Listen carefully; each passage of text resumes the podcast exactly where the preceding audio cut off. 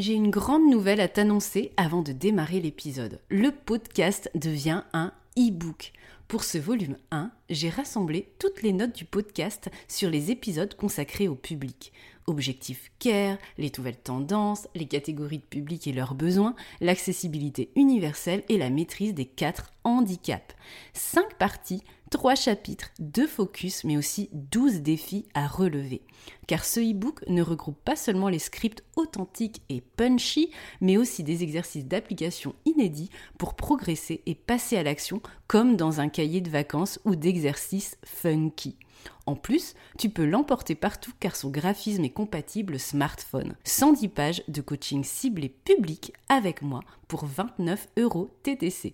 Ma nouvelle Tiny Offer accessible à tous. Le lien est dans la description de l'épisode ou rendez-vous sur www.funinmuseum.com, page boutique.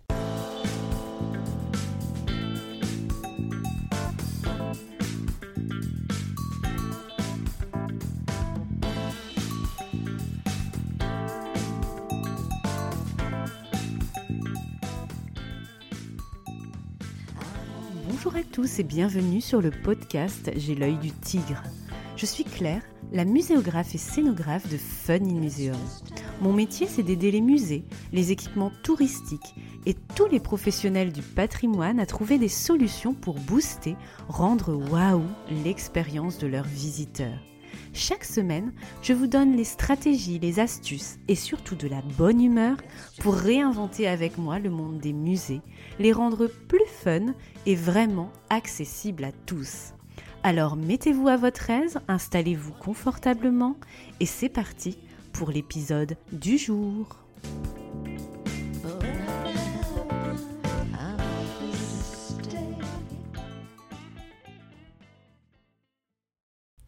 Bonjour et bienvenue dans cette première foire aux questions du podcast J'ai l'œil du tigre. C'est un tout nouveau format que j'avais envie de tester avec vous cette année 2022. Le principe est simple, j'annonce un thème et vous êtes libre de me poser là où les questions que vous souhaitez en m'envoyant un mail ou un message privé sur Instagram. Et je vous réponds dans le cadre d'un épisode collaboratif avec sincérité et transparence, comme si nous discutions entre collègues du secteur en prenant un café. Je vais donc te tutoyer à partir de cet instant pour qu'on soit un peu plus entre nous comme dans les épisodes Ready to Shine. Pour cette fac numéro 1 FAQ, je vous ai proposé un thème en lien avec l'année du tigre 2022, le slogan Ready to Shine justement, qui nous a guidés depuis janvier et j'avais envie de clôturer les podcasts de l'année dans cet état d'esprit. Le thème de cette FAQ est donc aujourd'hui l'entrepreneuriat culturel, comme voie d'accomplissement et d'épanouissement et je remercie toutes celles et ceux qui m'ont envoyé leurs questions auxquelles je vais répondre. Bien sûr, je ne m'estime pas experte de l'entrepreneuriat. Ces réponses sont les miennes, tirées de mon expérience de 7 ans à entreprendre dans la culture, et j'espère pouvoir t'apporter les meilleurs conseils, ceux tirés de mes réussites, mais aussi de mes échecs, hein, c'est important de le rappeler, en apprenant ce deuxième métier qu'être entrepreneur, en plus d'être muséographe, scénographe et formatrice finalement aujourd'hui. C'est vrai que dans la culture, on a tendance à se diriger assez naturellement vers les concours pour travailler, moins souvent vers l'entrepreneuriat.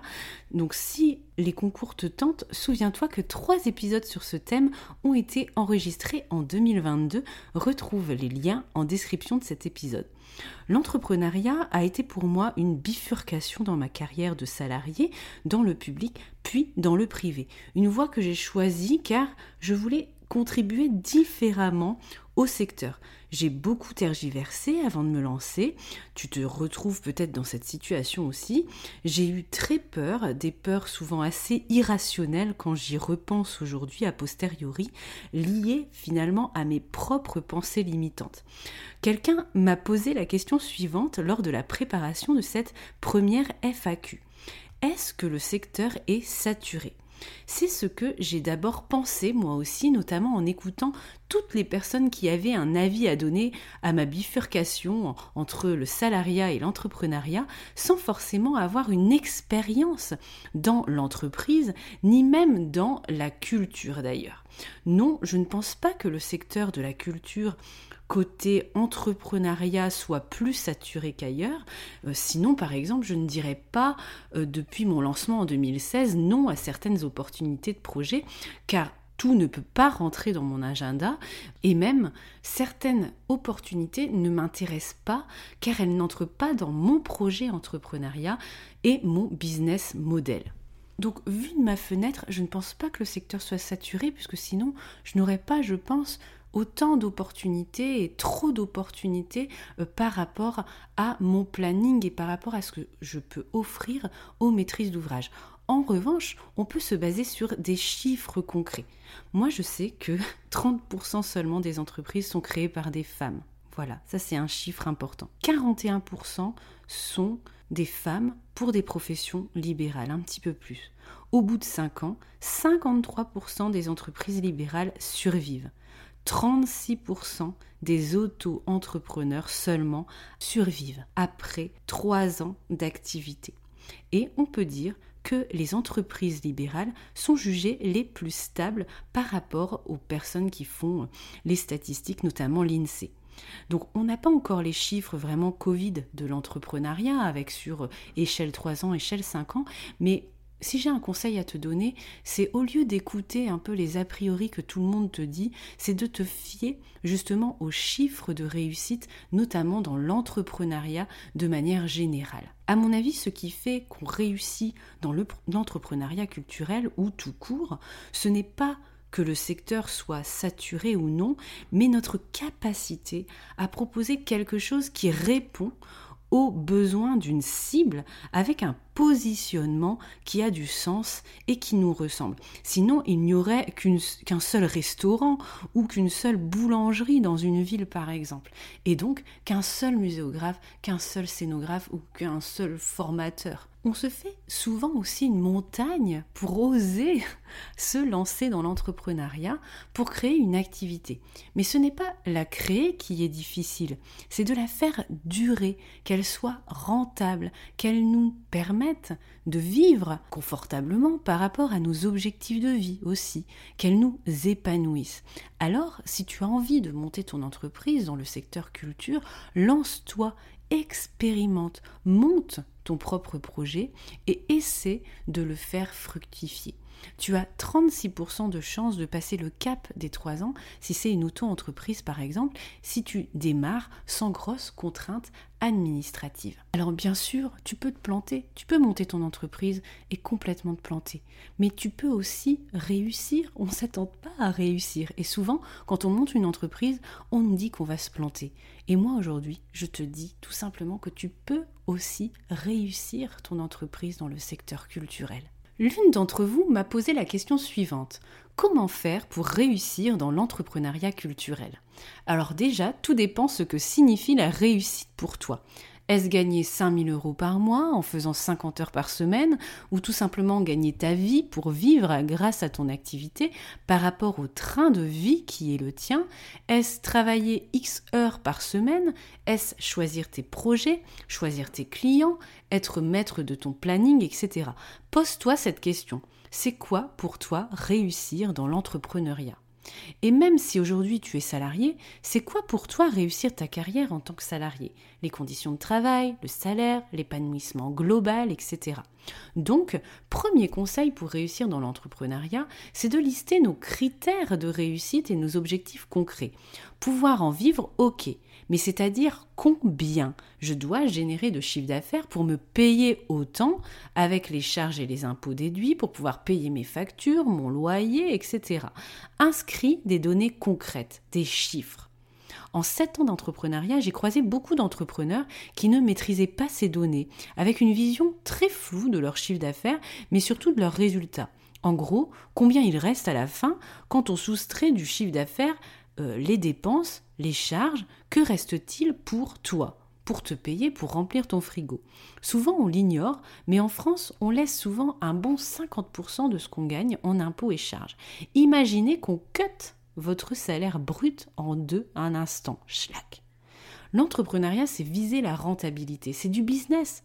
C'est de la rentabilité. On ne fait pas du bénévolat. En mai dernier, lorsque j'ai choisi de fixer le e-book à 29 euros TTC, beaucoup m'ont dit c'est trop cher. Entre parenthèses, pour moi, car ça reste un avis. Ce que je peux comprendre tout à fait. Sauf que divise ce montant par deux. Et c'est ce que moi, je récupère, je récupère dans ma poche pour payer la plateforme de formation, le logiciel de facturation automatique, les modèles graphiques de mise en page achetée, me rembourser entre guillemets les jours travaillés que j'ai passés à créer cet e-book, etc. Si je facture moins, ce n'est pas du tout rentable et donc autant ne rien faire du tout. Certains m'ont dit que les e-books de telle institution publique étaient gratuits. Ok, mais moi je suis une entreprise, je ne suis pas subventionnée. Mon rôle est de générer de la valeur, notamment financière.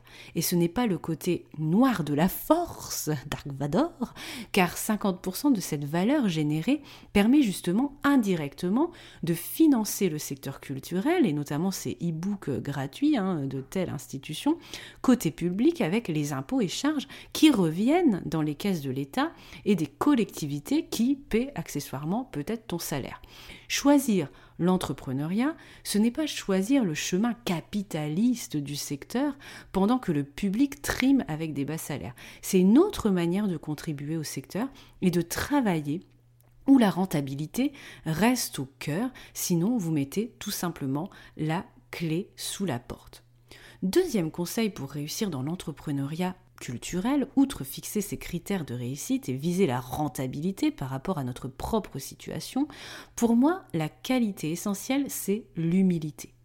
En sept ans, j'ai croisé énormément de gens avec les dents qui rayent le parquet, qui préfèrent 100% de rien que 50% de quelque chose. Aujourd'hui, avec mon œil plus avisé d'entrepreneurs, je les repère et je les appelle les morses. Pour être un entrepreneur qui réussit, il faut rester humble, garder l'esprit d'un débutant, tester des choses et se planter et c'est ok. Écouter les conseils précieux qui des gens qui sont passés par là avant nous, y compris lorsque ces personnes ne sont pas de notre secteur. C'est d'ailleurs souvent les conseils les plus précieux avec un regard non pollué par notre secteur et son jargon. J'ai choisi le nom commercial Fanine Museum suite à un rendez-vous avec quelqu'un d'un tout autre secteur par exemple, car cette personne avait su dégager finalement mieux que moi l'essentiel de ce que je lui avais raconté de mon projet d'entreprise. Entoure-toi d'autres entrepreneurs de tout horizon pour avancer car ils ont les mêmes problématiques que toi. Se positionner, écrire son business plan, et c'est pas parce qu'on est dans la culture qu'il ne faut pas le faire, hein. écris ton business plan s'il te plaît, faire un site internet, fixer ses tarifs, démarcher des clients, qu'on ouvre un salon de thé, une pâtisserie, qu'on veuille créer des bijoux, qu'on soit muséographe ou formatrice ou community manager en freelance, on a tous les mêmes problématiques. Celui qui a la tête comme un melon, avec une surconfiance, comme s'il savait tout sur tout, et qui se sent invincible, va se prendre un truc dans la tronche et généralement plantera son entreprise faute d'humilité. Et crois-moi en sept ans, des personnes qui se sont pris autour de moi des gros trucs dans la tronche euh, pour des questions de manque d'humilité, eh bien j'en ai vu passer vraiment à la chaîne. Donc, tu l'as compris, pour réussir, entoure-toi et fais-toi accompagner par une asso, la CCI, etc. et par d'autres entrepreneurs. Devenir entrepreneur s'apprend comme un nouveau métier.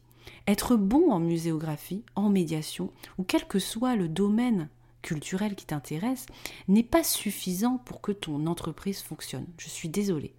C'est ton parcours d'entrepreneur qui détermine aussi ta réussite, quel que soit le secteur. Savoir te vendre, communiquer, générer comptablement ton activité, flairer les bonnes et les mauvaises personnes aussi, hein, faire évoluer ton entreprise, car une entreprise qui stagne est une entreprise en train de mourir. Voilà, c'est toutes ces capacités-là qui feront ta réussite. Ton entreprise évolue avec toi. En mes mots, pour réussir donc dans l'entrepreneuriat culturel, c'est de devenir entrepreneur en restant humble, en fixant ses propres critères de réussite et en étant accompagné et à l'écoute des autres et de soi, car au cœur de cette entreprise, c'est ce que toi tu veux créer, ce que toi tu veux faire. Et ça, ça évolue aussi avec le temps, et c'est normal parce que tu changes, donc ton entreprise change aussi. Autre question posée. Comment se lancer quand on n'a pas les ressources financières? Encore une fois, quelles sont les ressources financières dont tu as besoin exactement pour te lancer? X mois de loyer, X euros pour acheter du matériel, etc. Dans nos métiers, nous lancer ne coûte pas grand-chose en fonction du statut que tu choisis. On n'a pas forcément de local commercial à louer, de grosses machines à acheter, etc. Je ne vais pas te mentir, il va s'écouler normalement quelques mois entre ton lancement effectif et l'arrivée de recettes, c'est-à-dire tes, clients qui vont te payer. Mais l'entrepreneuriat est un investissement et s'anticipe. L'idéal est de pouvoir bénéficier d'aides, comme Pôle Emploi. Tu peux aussi demander un prêt à la banque, puiser dans tes économies, que tu as bien sûr anticipé pour combler justement cette passation. Encore une fois, restons dans la réalité et définis ce qui se cache concrètement derrière ce que tu nommes, entre guillemets, les ressources financières nécessaires. Autre question posée par l'un d'entre vous. Comment passer d'un contenu gratuit à une offre payante? Alors, il existe de multiples ressources dans des podcasts d'entrepreneuriat d'ailleurs, qui répondront mieux que moi à cette question. Je te mets quelques liens en description de l'épisode, d'épisodes justement que j'avais moi-même écouté pour évoluer dans mon entreprise. Ce que tu dois garder en tête, en revanche, c'est cette image de tunnel de vente, cet entonnoir qui synthétise, synthétisera l'offre de ton entreprise. Par exemple, chez Fun in Museum, nous avons en haut de l'entonnoir les contenus gratuits, celui que tu écoutes, le podcast J'ai l'œil du tigre, la newsletter hebdomadaire aussi, et le compte Instagram fun-du-8 in-du-8 museum, auquel tu es peut-être abonné. Si ce n'est pas le cas, n'hésite pas à me rejoindre. J'y livre des conseils gracieusement, dont la création de contenu est intégrée dans mon emploi du temps. C'est du démarchage indirect, si tu préfères. Ensuite, dans cet entonnoir de vente, j'ai décidé en juin 2021 de créer des petits produits, mes formations en ligne, mon e-book, etc. Il y a ensuite des formations en présentiel à un budget plus conséquent. Puis, en bas de l'entonnoir, nous avons le premium, les études de consulting sur mesure où la valeur apportée est maximale. Pour passer d'un contenu gratuit à un contenu payant en douceur, il faut créer une connexion. Puis, c'est le degré de transformation et donc la valeur du produit dont le prix qui détermine le contexte pour contractualiser une affaire avec ta cible. À toi de construire un tunnel de vente pertinent par rapport à ton activité. Chaque chose que tu crées a de la valeur, même si celle-ci est gratuite. C'est le cas du podcast quand même. L'important est de capter des futurs acheteurs dans un tunnel de vente qui est réfléchi et qui correspond à ses besoins. Créer une relation est un premier pas vers l'acte d'achat. Mais il faut garder en tête que certains consommeront uniquement le contenu gratuit et c'est bien aussi, c'est ok, car c'est pour cela que nous le créons, ce contenu gratuit, aussi pour toucher et aider un maximum de personnes. Autre question posée. Comment estimer correctement la valeur de ton travail et les tarifs? Vaste question souvent teintée de syndrome de l'imposteur et d'interrogation sur sa légitimité. D'ailleurs, il y a un épisode Ready to Shine sur le syndrome de l'imposteur, lien en description de ce podcast. Tu es libre de fixer les tarifs que tu souhaites dans ton secteur, à partir du moment où il est cohérent avec la transformation que tu proposes à ton client, à ton niveau d'expertise, à la qualité et aux détails des livrables que tu proposes, ben, sinon c'est tout simplement de l'arnaque. Il est toujours difficile de donner une valeur à une prestation intellectuelle, mais garde en tête cette idée de transformation. À quel point tu aides ton client à résoudre son problème? Garde aussi en tête que dans un secteur, il y a du Monoprix, du Carrefour, du Lidl, etc. Dans le secteur culturel, c'est pareil. Il y a des consultants Monoprix, Carrefour, Lidl qui correspondent à un certain prix qui sauront répondre à des niveaux d'attente différents, comme lorsque chacun fait ses courses à Monoprix, Carrefour ou Lidl ou à toute autre enseigne qui te parle davantage. Tu seras toujours trop cher pour quelqu'un pas assez cher pour un autre, et donc sceptique sur la qualité de ce que tu lui proposes. Fixer ses tarifs est un exercice difficile, mais il faut tout simplement expliquer, argumenter et aussi être transparent par rapport à ça. On peut se baser sur la concurrence aussi, faire varier ses prix en fonction de la complexité du dossier, de son urgence aussi, de sa géolocalisation, de la notoriété du projet. C'est ce que je fais moi de mon côté.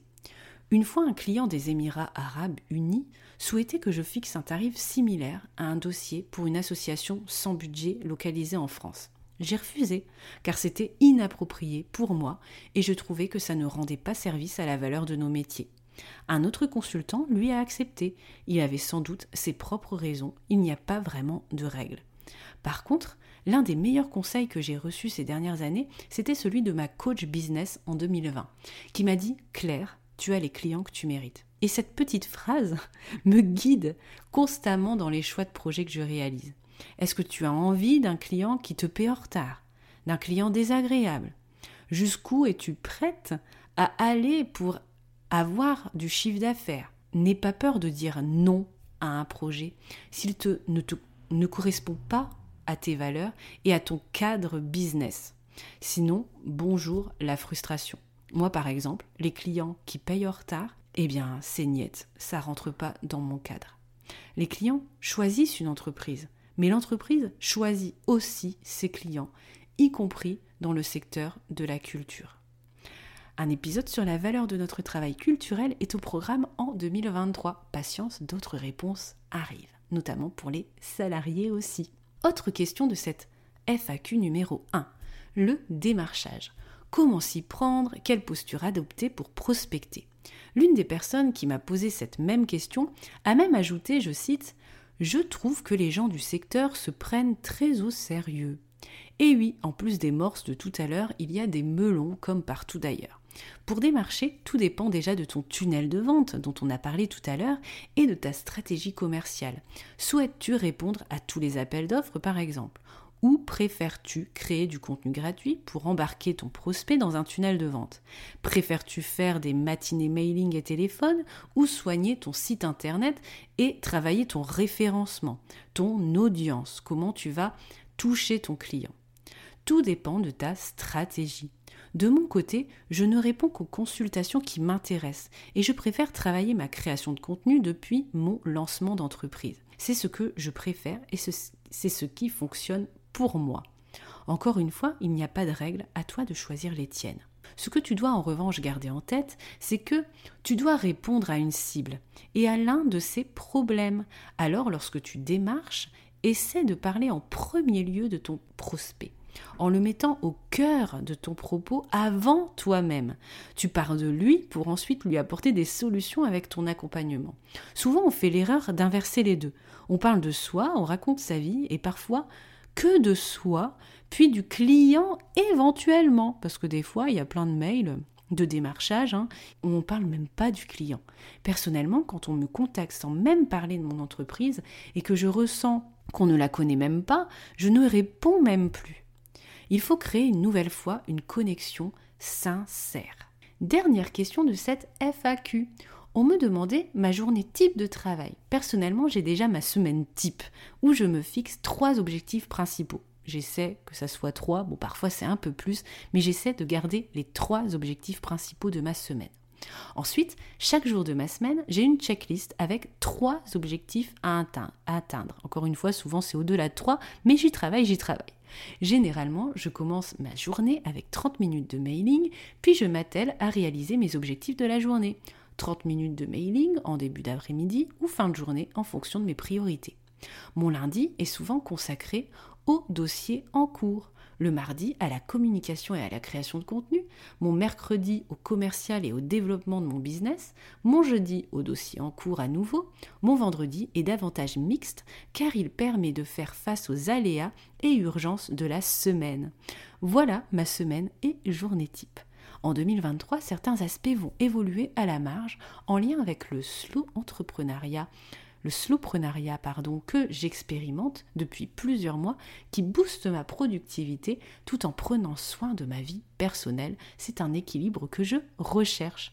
J'aurai peut-être l'occasion de t'en reparler sur Instagram côté coulisses. Si ce sujet t'intéresse, va voir les stories régulièrement sur fun-du-8 in-du-8 muséum. Et voilà, la première FAQ du podcast J'ai l'œil du tigre s'achève. J'espère qu'elle t'aura été utile et que j'aurai répondu à tes questions et à tes doutes sur l'entrepreneuriat culturel. N'hésite pas à continuer à me poser des questions toute cette semaine et même après sur mon profil Instagram. La prochaine FAQ aura lieu en 2023 et je t'en ai parlé je t'ai expliqué le thème sur le dernier mot audio de la semaine dernière. C'est l'appel à un ami, c'est l'appel à une collègue pour t'aider à débloquer une situation et à t'aider sur un sujet particulier. Un projet qui n'avance pas, d'exposition, etc. Un doute dans ton orientation. Cette prochaine FAQ est assez libre, alors profites-en. Je te dis à la semaine prochaine pour le dernier contenu podcast de 2022. Déjà, ça a passé très vite cette année avec un épisode de clôture de cette année Ready to Shine. Bonne matinée, après-midi, soirée, où que tu sois. À bientôt! Si tu as aimé ce que tu as entendu et que tu fais partie des 23% qui écoutent J'ai l'œil du tigre sur Apple Podcast ou une autre plateforme d'écoute qui te permet de me laisser un commentaire et des petites étoiles, 5 j'espère, eh bien je compte sur toi.